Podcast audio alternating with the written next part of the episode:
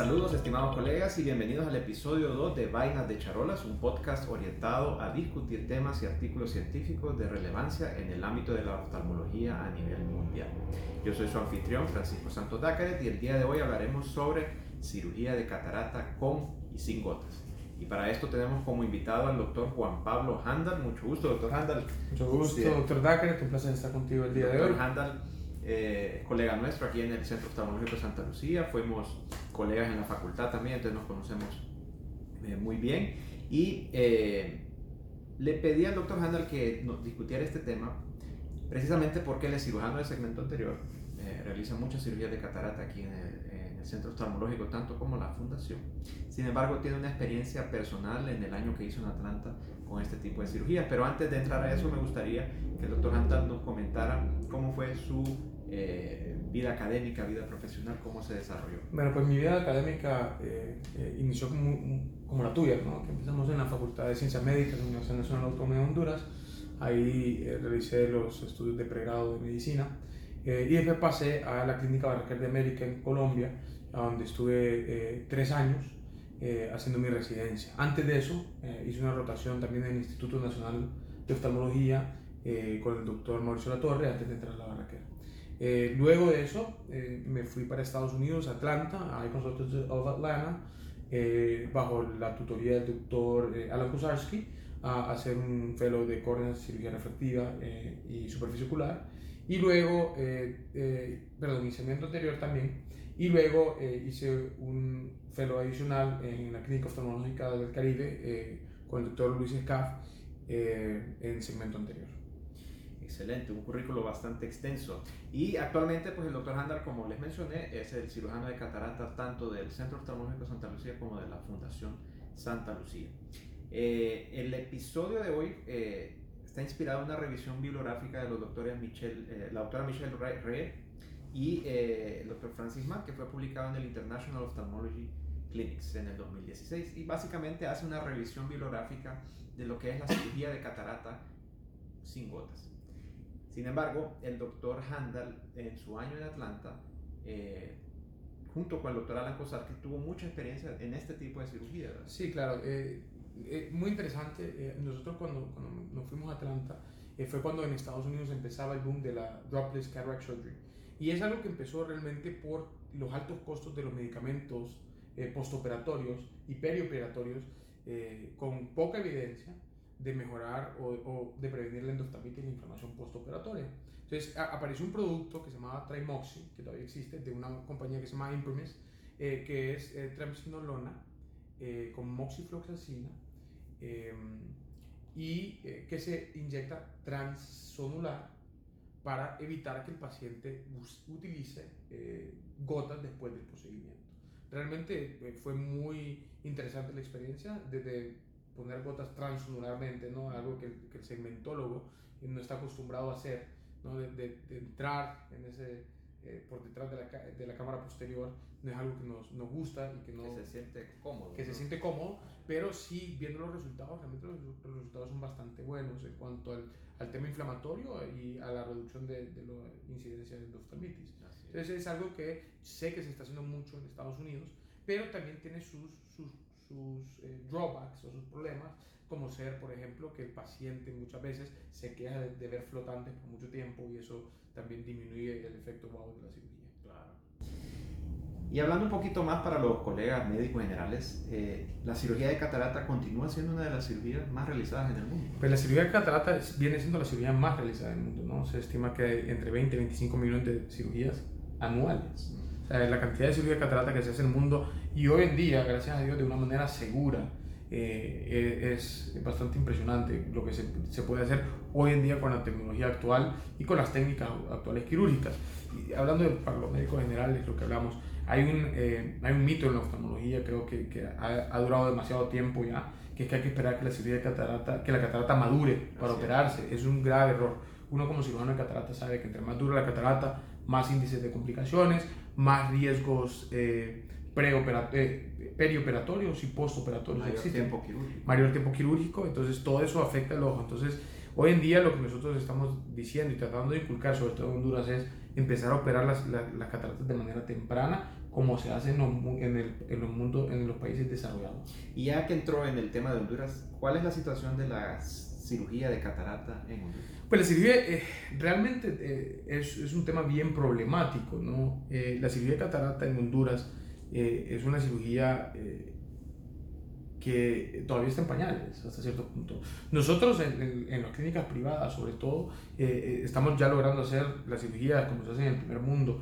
En, los, en las clínicas públicas también ya está empezando a hacer facomulsificación, que es como se debe hacer la cirugía de catarata hoy en día. Eh, sobre todo las cirugías de cataratas que no son demasiado duras, ¿no? porque existe la posibilidad de hacer otro tipo de, cirugía, que es la M6, que es para cataratas duras. Eh, pero realmente en Honduras se estima que hay 200.000 ciegos por catarata, que es una cirugía de 15 minutos, 20 minutos, y que realmente es un problema de salud pública epidémico. ¿no? Em, em, realmente, em, poco a poco creo que vamos a llegar a, a, a mejorar esos índices tenemos el peor índice de Latinoamérica en cuanto al número de oftalmólogos por habitante. Eh, y ese es el gran problema, ¿no? Que realmente nuestros oftalmólogos somos pocos. Entonces, y no todos somos cirujanos de catarata. Entonces, e, ese es realmente el problema o la epidemia que existe en la situación actual de la catarata en Honduras. Y mucho menos entrenados para FACO. Entrenados para FACO, correcto. Eh, la, la, meta yo creo que es que todo cirujano eh, oftalmólogo nuevo que salga de cualquier facultad tiene que ser ya entrenado en FACO. Eh, debe ser eh, FACO trained completamente por el tema de que es una cirugía, la cirugía que más se hace en oftalmología. Eh, y aunque la, la, técnica de SIX es una excelente técnica en buenas manos, es, siempre sigue siendo una técnica con un poquito más de riesgo, con un poquito más de complicaciones, que, que hay que tomar en cuenta también. Claro.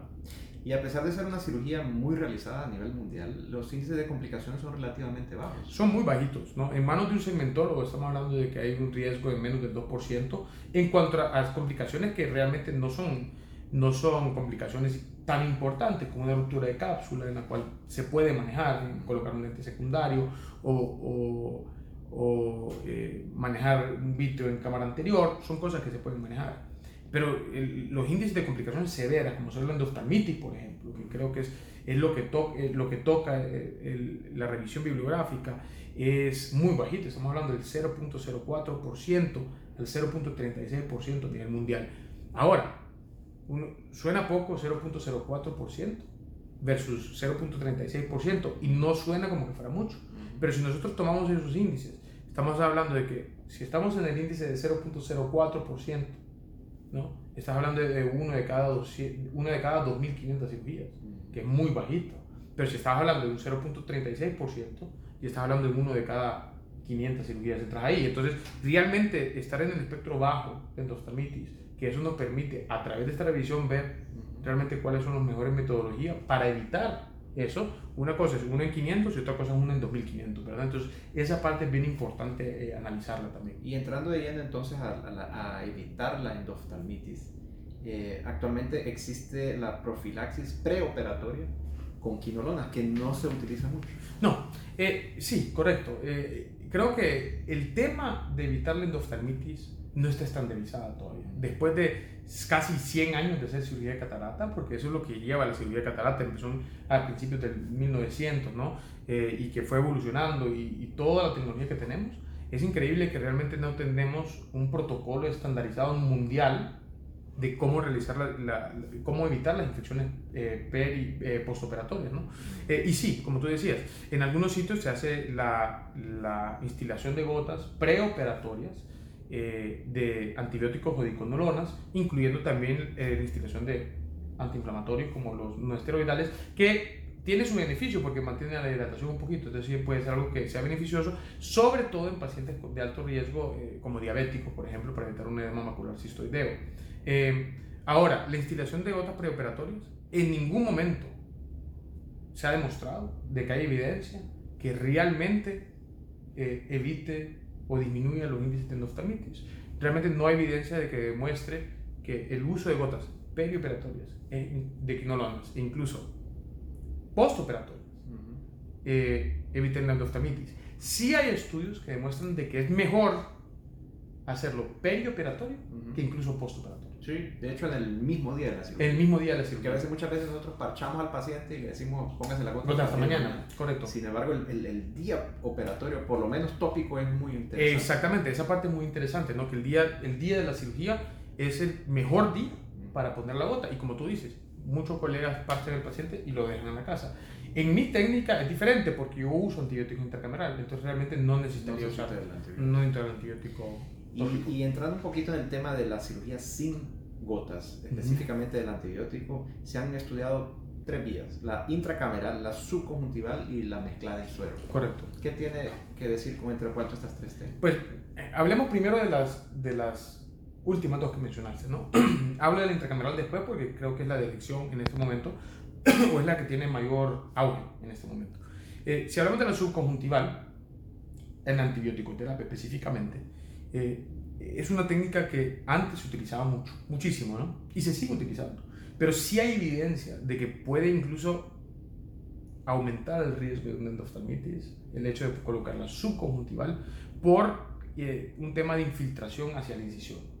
Eh, realmente no es tan claro, pero tampoco eh, muestra ser tan eficiente porque los niveles de concentración del antibiótico subconjuntival no alcanzan los niveles eh, intracameralmente los niveles necesarios para matar eh, Son casi como que una gota. ¿no? eh, correcto, son casi como una gota. Entonces, no alcanzan esos niveles terapéuticos necesarios para poder eh, realmente eh, ser relevantes en eso. Entonces, eh, si nosotros quitamos la parte subconjuntival y hablamos un poquito de, de lo que habla- habíamos hablado de, de la instilación de gotas, perioperatoria, postoperatorias, realmente, nuevamente, no hay mucha evidencia que demuestre de que la gota peri- perioperatoria, postoperatoria, contribuye a la, a la disminución del índice de endoftalmitis. Eh, realmente los estudios grandes, que son eh, los estudios de ESCOS, estamos hablando de revisiones de 300.000 casos, 400.000 casos, que es algo asombroso, ¿no? Es- eh, son estudios que son multicéntricos, que se han hecho en Europa, o los estudios de Kaiser permanente en Estados Unidos, porque es una compañía de seguros gigantesca, que también son estudios de 200.000 casos, donde podemos ver la- cuáles son las mejores vías de instalación de gotas o de, o de, o de antibiótico-terapia perioperatoria. Y ya pasamos a eso, de- a hablar de la parte intracameral, Claro. ¿no?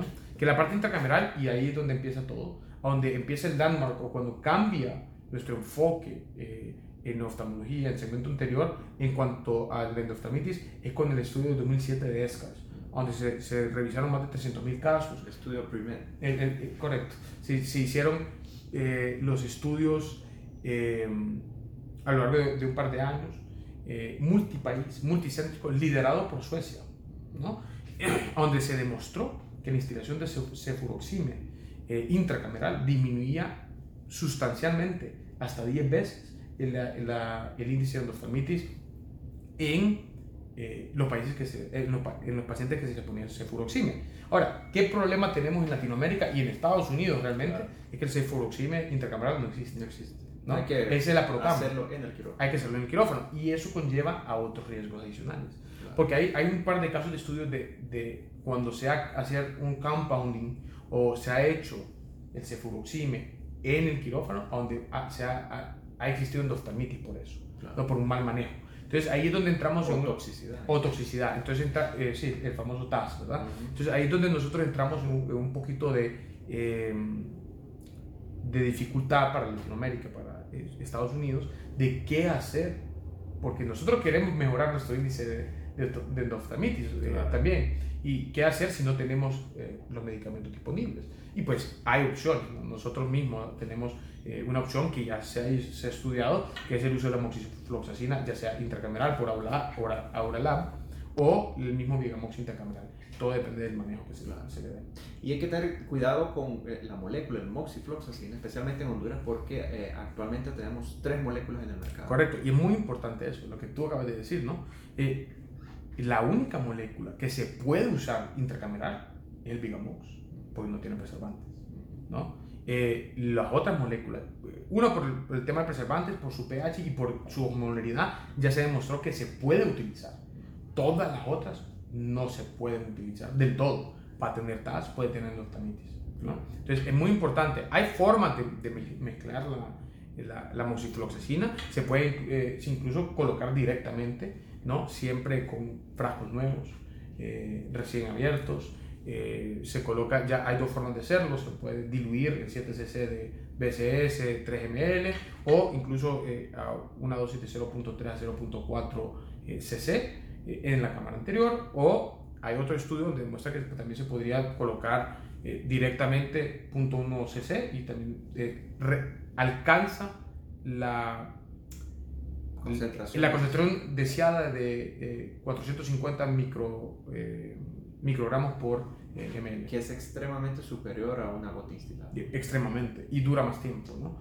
y ahí es donde empieza el tema de dropless cataract surgery, ¿verdad? Y en, en, este estudio, el, el PRIMED se confirmó que la, o la colocación del antibiótico intracameral era superior al tópico solamente. Correcto, 100%.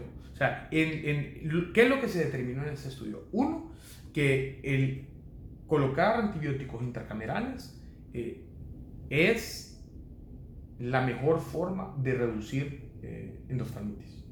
Dos, que es muy superior hasta, dependiendo del, del estudio, porque hay varios estudios, de 5 a 10 veces más superior que eh, usar tópico. ¿No? Entonces, realmente eh, es un estudio, y en el segmento anterior es probablemente el estudio más relevante que ha, que ha habido hasta ahorita, eh, porque nos está haciendo cambiar de paradigma. De, las encuestas antes de este estudio, de la gente que usaba intercameral, era bajísimo, 11, 10% de los cirujanos. Ahorita ya estamos alcanzando, solo en Europa, más del 90% de los cirujanos. en algunos lados como Suecia, el 100% de los cirujanos usan eh, antibióticos intracamerales, ya es un, un, paradigm shift, que decimos, ¿verdad? Que se está cambiando por cambio de paradigma. Un, cambio de paradigma. En Estados Unidos también, antes era creo que como el 6% y ha ido aumentando poco a poco, eh, ya por encima del 50% de los, pacientes, de los cirujanos. Eh, en, mi, en mi caso, con mi experiencia que tuve con el Tremoxi, con mi experiencia que tuve incluso en Barranquilla, donde usamos antibióticos intracamerales, yo de rutina en todos mis pacientes uso antibióticos intracamerales. Y bueno, cometimos un, un error en el, en el, estudio que estábamos hablando, no es el primer, no, no es el primer. Es, el, el Escars Endophthalmitis Study, Correcto. es el que estamos hablando. Sí. Pero vamos a hablar del primer dentro de un poco. Eh, en otro estudio de Lindstrom y colaboradores, se demostró la falta de eficacia completa de los aminoglucósidos tópicos. Y eso lo vemos mucho en Honduras, sí, ¿no? El, el, la famosa tobramicina después de una cirugía de catarata. Sí, correcto. Ya eh, Lindstrom demostró, creo que eso fue no me acuerdo si fue en el 2003, ya demostró de que los miniglucosis tópicos realmente no funcionan para eh, eh, profilaxis, profilaxis para los en absoluto. ¿no? Entonces, eh, realmente, la, si vamos a usar antibióticos tópicos, tienen que ser quinolonas, ¿no? preferiblemente de cuarta generación. nuevamente, en mi caso personal, yo uso antibióticos intracamerales.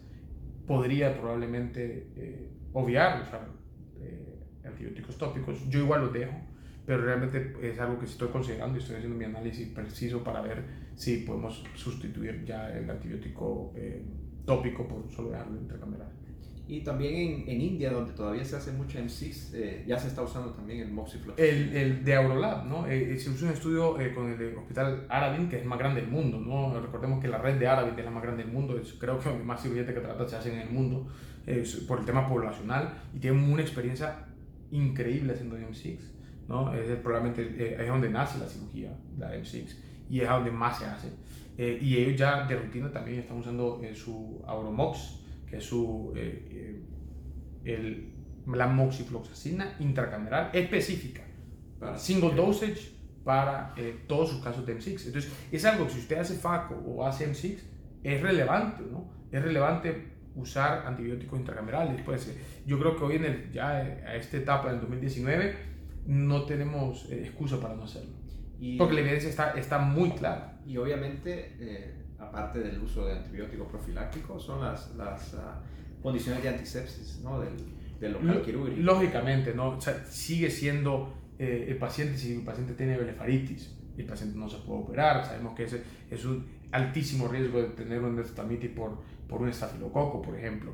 Eh, si nosotros tenemos, eh, obviamente, la limpieza del sitio quirúrgico, eh, hay dos formas de hacerlo, ¿no? Hay, y dependiendo de, y por eso es que decimos que es increíble que todavía no hay un estándar de, de cómo hacer todas estas cosas, porque hay diferentes escuelas, ¿no? Eh, el uso del yodo povidone, eh, del yodo povidone al 5%, que eso es lo que yo hago en el, en el cul de sac, ¿no? en, en, el saco, eh, y luego la limpieza periocular con yodo povidone, o el uso de clorexidina. esa es otra opción, ¿no? En Europa se usa la, la clorexidina como, como limpiador, en América y en Estados Unidos se usa el yodo povidone. y ambos tienen resultados realmente similares, pero sí sabemos de que Tal vez dije un poquito eh, de más cuando dije que el antibiótico y la terapia intracameral es la, forma más, la mejor forma de reducir endospermitis. No tanto. La limpieza periocular y la limpieza con yodo povidone en el, en saco, en el fondo de saco, esa es la mejor forma, la que ya sabemos que 100% nos ayuda a reducir eso. Sumado a eso, el, el aislamiento de pestañas. El aislamiento de pestañas con draping, ¿verdad? Eh, ya el hecho de solo poner el bléfaro, ¿no? Y solo abrir el ojo y operar, también ya se, se, ha demostrado de que necesitamos un draping y una separación de las pestañas completa eh, para nosotros poder reducir la endospermitis. Entonces, si nosotros tomamos en cuenta que usamos antibióticos intracamerales, que usamos eh, el yodo povidone en el fondo del saco, que usas draping, eh, en nuestro caso usamos clorexidina periocular y yodo povidone, entonces, si nosotros tenemos todos esos factores, es muy raro que te vaya a dar una endospermitis. Ahora, nos puede suceder porque sabemos que hay endospermitis endógenas, Sabemos de que hay factores a veces eh, que están fuera de nuestro control, pero eh, creo que nuestra labor como cirujanos es tener toda esta evidencia que, que tú nos estás eh, mostrando el día de hoy y, y, realmente tomar todo eso en cuenta para poder tomar decisiones dentro del quirófano. Y eso hablando entonces de, sobre la profilaxis para endoftalmitis, pero sabemos que la catarata puede tener otras complicaciones, como los procesos inflamatorios y el edema eh, macular cistoide. Ahí es donde podemos eh, hablar entonces ya así del, del estudio PRIMED hecho en, en, en Europa, sí, claro. donde se comparó eh, el uso del bronfenaco con la dexametasona. Con la dexametasona. A mí me llamó mucho, me llamó, me llamó mucha la atención ese, ese, ese estudio, donde sí, hablaban de la, de la posibilidad de usar bronfenaco solo, dexametasona sola o una combinación de ambas. de usar un esteroide con AINES. Eh, pues en teoría eh, la, la, idea de usar... Eh, y, y, y, disculpe que le interrumpa, doctor, para el, el, el, oftalmólogo general, médico general que no, nos está escuchando, ¿por qué dejamos un AIN y un, una droga esteroide si sabemos que el esteroide tiene un, un, un factor de bloqueo superior al AIN?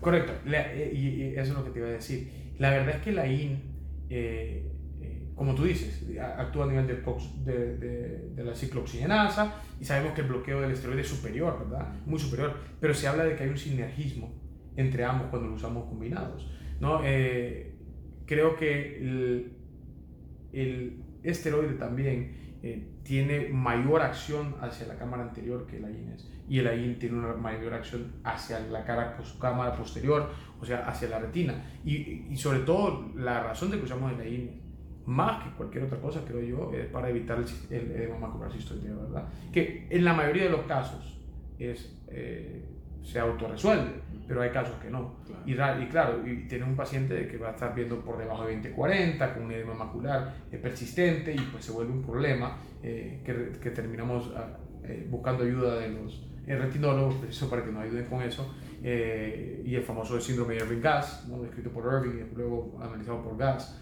eh, que realmente es algo que podemos tratar de evitar, sabiendo que el 40% de la cirugía de catarata, después de la cirugía, si nosotros hacemos un CT, el 40% hay algún cambio macular claro. transitorio, donde hay un engrosamiento de la... De... Y el, el estudio primer lo hizo de manera tópica, ¿no? Sí, se, se, confirmó que había menos índice de, de, de, de cistoide al usar este tipo de drogas. Y existe la posibilidad de usarlas intracameral para no usar gotas. Sí, sí, se, se, ha utilizado, ¿no? Se ha, usado, se ha utilizado muchas veces la transinolona. Eh, eh, el problema de usar esteroides intracamerales es, es, la dilución, ¿no? Genera muchos síntomas a nivel de, eh, a nivel de visuales. ¿no? Y además de los síntomas visuales, eh, pues en teoría podría aumentar la presión intraocular. ahora, la evidencia demuestra que realmente eh, ahí mismo en el estudio primer muestran que, que, realmente no hay un índice aumentado de, de, hipertensión ocular secundaria. Siento que es algo más que nosotros hemos, eh, pues obviamente por la lógica nos dice que sí, pero eh, la triamcinolona, por ejemplo, la hemos estado utilizando cuando tenemos RCPs. Todo esto se ha hecho, ¿no? Em, pero realmente no hay muchas opciones todavía para hacerlo de una manera intracameral, más que el Trimoxi, por ejemplo, que es transonular, eh, eh, eh, que entra hacia cámara posterior. Hacia ¿Existen algunas diluciones en algunos países como ketorolaco, mafenilefrina? Correcto, ketorolaco. Sí, existe, por ejemplo, el Imprimis, no Imprimis, perdón, Omiridia. Yo tuve experiencia con Omiridia, pero fue muy corta y te voy a contar por qué. El Omiridia tenía ketorolaco, con epinefrina. Casi queriendo sustituir el, el, sugar cane. queriendo sustituir el sugar cane y lo ha sustituido en algunos lados. Eh, yo en lo personal uso el sugar cane, pero el epi sugar cane, pero pues el problema del imprimis es que todavía los resultados no son tan claros, pero más que eso, el, la, la, la, experiencia que tuve yo con el imprimis, eh, digo, con el eh, Omiridia, es que nosotros lo empezamos a colocar y en la primera sesión que lo colocamos, pero hicimos como 20 casos y de los 20, 10 tuvieron TAS, cosa que no nos había pasado. Entonces, inmediatamente el centro quirúrgico suspendió, suspendió la medida. Sé que no se han reportado, puede haber sido otra cosa, pero creo que ahí dio miedo. Dio miedo, entonces realmente no tengo mucha experiencia en esa parte, más que cuando lo utilizamos y que pues nos dimos cuenta que más bien nos dio problemas. Y llegando un poquito más a las conclusiones, eh, hay que tener muy en cuenta el estado sistémico de nuestro paciente. Recordemos que no estamos operando un ojo, no, estamos operando a don José, estamos operando a doña María. Y ha habido casos de reacción anafiláctica.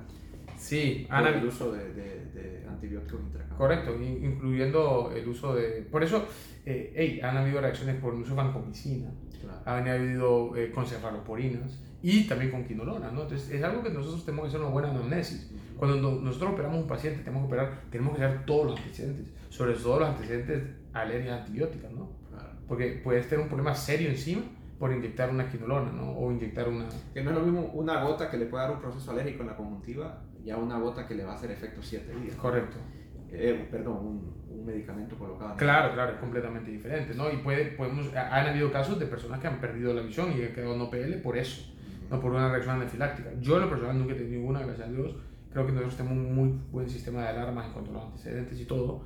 Eh, y eh, pues... Eh, la, ya, ahora que menciona la, la vancomicina y poniendo mi granito de arena uh -huh. a la conversación, definitivamente se ha demostrado que algunos casos puede dar la obstrucción de vena central de la retina hemorrágica. Entonces se está evitando usar de manera sistemática, sistemática. la vancomicina. Sin embargo, tiene su lugar en pacientes alérgicos a penicilinas y a, y a quinolonas, correcto. Que es menos del 1%, ¿no? pero se puede usar. Sí, se puede usar. Ahora, si, si yo lo veo desde un punto de vista de segmentólogo, si tú me preguntas, bueno, esto, tú pones antibióticos intracamerales y tienes un paciente que es alérgico a la penicilina, que es alérgico a la quinolona, yo honestamente yo prefiero no poner la vancomicina.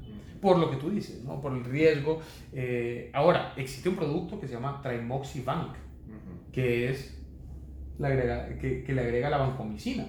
Entonces sí se puede usar, ¿no? Lo que pasa es que yo creo que de manera sistemática, como tú dices, no es conveniente, es más para pacientes eh, que tienen eh, anafilaxis para los otros medicamentos. Claro. Y eh, también existen, están saliendo en el mercado algunos eh, instrumentos para utilizar los esteroides sin usar gotas. Muy interesante. Como sí. los anillos y los plugs. ¿no? Sí, como los anillos y los plugs. Esa parte creo que es bastante interesante. Creo que, y yo creo que hacia ahí vamos a ir. ¿no? Hay, hay incluso, eh, yo tengo un amigo que trabaja en una compañía importante de Estados Unidos, una farmacéutica, y me estaba contando de las de los delivery systems que quieren hacer ahorita, inclusive para retina, para segmento anterior, dentro de ellos, pues los plugs, eh, hay uno que un proyecto de ser como una ventanita que esté echando, eh, sobre todo para eh, cirugías de, de, catarata. Sirve mucho el tema de los plugs de dexametasona. Y eh, bueno, tú, ustedes lo usan con los Surdex y eso es algo bien interesante. Se está haciendo mucho estudio también para eso, para el tema de glaucoma, por ejemplo, por los pacientes con glaucoma. Y creo que esos delivery systems son el futuro realmente. Y ahí ya vamos a poder eh, obviar de botas probablemente. ¿Y por qué hemos decidido hablar de este tema? Porque infelizmente parece que ponerse una gota es sencillo. No. Y yo lo he visto con mi esposa, lo he visto conmigo, con mi hija. eh, aunque le digan una gota tres veces al día, es mentira que uno se Sí. acuerda completamente, ya no digamos un postoperatorio con tres, cuatro gotas. Y es importante, no solo por el postoperatorio con 3-4 gotas, el mismo, el mismo paciente se puede lastimar, puede contaminar la gota. Hay, hay, hay evidencia de que a veces cuando el paciente se pone la gota puede generarse una endoftamitis porque él mismo se la está colocando por contaminación, eh, por tocarse la incisión. Entonces, eh, realmente yo sí siento que el futuro, y el futuro cercano, es la, la antibioterapia eh, intracameral. Eh, eventualmente creo que eso va a ser sustituido por algo más, eh, como los delivery systems que estamos hablando, eh, los plugs y todo ese tema. Pero realmente, en mi opinión, luego de volver a revisar la evidencia, no luego que platicamos de qué íbamos a hablar hoy y me puse a revisar toda la evidencia, pues eso lo confirma lo, lo, lo que, he estado, lo que hemos estado haciendo, que es la antibiótico terapia intracameral es esencial y es necesaria. Claro. No solo, so- no solo estamos hablando entonces de costos, No. ¿Verdad? estamos hablando también de tranquilidad del cirujano, De compliance, lo de adherencia a los medicamentos. tranquilidad del paciente, Sí, claro. que no tiene que estarse poniendo tanta gota. Eh, tiene muchas ventajas. Claro, incluso eh, nosotros en Honduras, que en un país pobre, donde sabemos que operamos muchos pacientes pobres, ¿no? donde el costo de las gotas es alto, eh, es mucho más barato colocar antibióticos intracamerales Claro. para el paciente. Porque un, ya eso ya más eh, no tan científico. ¿Cuánto le dura un frasco del moxifloxacino sin conservante? ¿O cuántas cirugías usted puede usar? El, mismo frasco. El mismo frasco se puede usar para toda una sesión quirúrgica, esencialmente. Estamos hablando de más de 10 cirugías. Más de 10 cirugías, claro. Claro. Entonces, en vez del paciente comprar cada uno un frasco, ¿no? Claro, es, es más interesante un frasco para todos. para todos. Claro, y a- además de eso, eh, eh, tenemos que saber que el paciente muchas veces no se pone la la de una manera adecuada.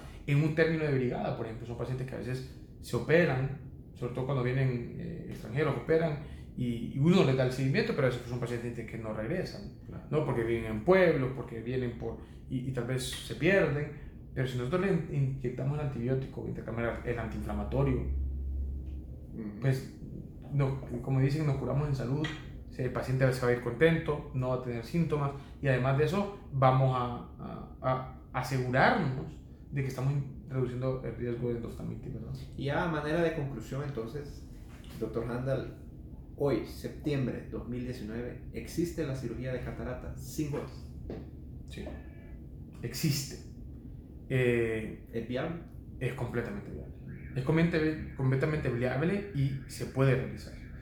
Nosotros estamos haciendo una, una combinación de, como no tenemos Tremoxi, tenemos una combinación de, de algo similar, que es usar Vigamox intracameral y el eh, antibiótico, el, el- la triamcinolona subconjuntival. Ahora, ¿qué pasa? A donde no tenemos, podemos tener un droplet completo es por la falta de la INES. Claro. Ahora, hay estudios y hay evidencia. Yo me acuerdo un, un podcast que escuché de David Chang, por ejemplo, donde él hablaba de el AINE solo utilizarlo en pacientes con factores de riesgo. Claro, como Diabéticos, diabéticos, o pacientes que tienen uveitis, ese tipo de cosas. Entonces, realmente es, es, es un ámbito que no tenemos una estandarización todavía, Claro. pero si nosotros nos ponemos a analizar la evidencia y empezamos a ver nuestras propias experiencias, el dropless cataract surgery es el futuro y es a donde tenemos que ir. Y, y realmente, eh, como me decía mi, eh, mi maestra en Atlanta, no hay evidencia que las gotas postoperatorias eviten endostamitis, pero sí hay evidencia que la antibioticoterapia intracameral evita la endostamitis. Por ende, todo paciente debe llevar antibiótico-terapia intracameral. Perfecto. Bueno, muchas gracias, doctor Handal, y esperamos tenerlo una próxima vez en Vainas con Charolas. Muchísimas gracias por tenernos. Y eh, esto ha sido todo para el episodio de Vainas de Charolas. Recuerdo que pueden ver las notas de este tema en la, en la descripción abajo, está toda la bibliografía usada, como el currículum del doctor Handal y las preguntas que se le hicieron. Era por su atención muy agradecido y hasta la próxima.